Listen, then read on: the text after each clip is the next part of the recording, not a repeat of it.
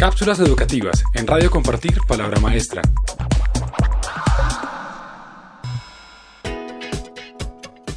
¿Sabía que los derechos sexuales son distintos a los derechos reproductivos? Ambos entienden la sexualidad como parte inherente del ser humano para garantizar su desarrollo integral. Ejercerlos fortalece su autonomía y le permite tomar decisiones informadas sobre su sexualidad. Conózcalos, exíjalos, ejérzalos y disfrútelos. De acuerdo con la Ruta de la Atención Integral para la Promoción y Protección de los Derechos Sexuales y los Derechos Reproductivos de Niños, Niñas y Adolescentes en la escuela, los derechos sexuales y reproductivos hacen referencia a la exigencia de poder decidir autónomamente sobre el cuerpo y el deseo, y sobre la sexualidad como fuente de bienestar. Estos son algunos de los derechos sexuales y reproductivos. Derecho a la equidad sexual. Se refiere a la oposición de todas las formas de discriminación, independientemente del sexo, género, orientación sexual, edad, clase social, religión o limitación física o emocional. Derecho a la expresión sexual emocional. La expresión sexual va más allá del placer erótico o los actos sexuales. Todo individuo tiene derecho a expresar su sexualidad a través de la comunicación, el contacto, la expresión emocional y el amor.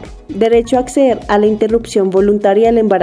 Aplica cuando la continuación del embarazo constituya peligro para la vida o salud de la mujer, certificado por un médico. Derecho a la información basada en el conocimiento científico. Implica que la información sexual debe ser generada a través de la investigación científica, libre y ética, así como el derecho a la difusión apropiada en todos los niveles sociales. Además de los derechos, cada persona tiene responsabilidades individuales para desarrollar un ejercicio autónomo y responsable de la sexualidad. Estos son algunos. Conocer su cuerpo, funcionamiento, tomar las medidas necesarias para su bienestar y atender los signos de alarma frente a situaciones de enfermedad o vulnerabilidad. Informarse sobre los diferentes temas relacionados con el respeto y ejercicio de su sexualidad, basado en el conocimiento científico. La información sexual debe ser generada a través de la investigación científica y ética. Expresar sus emociones sexuales, entendiendo que la expresión sexual va más allá del placer erótico o los actos sexuales. Incluye la comunicación, el contacto, la expresión emocional y el amor. Si quiere conocer más información sobre este tema, visite www.compartirpalabramaestra.org.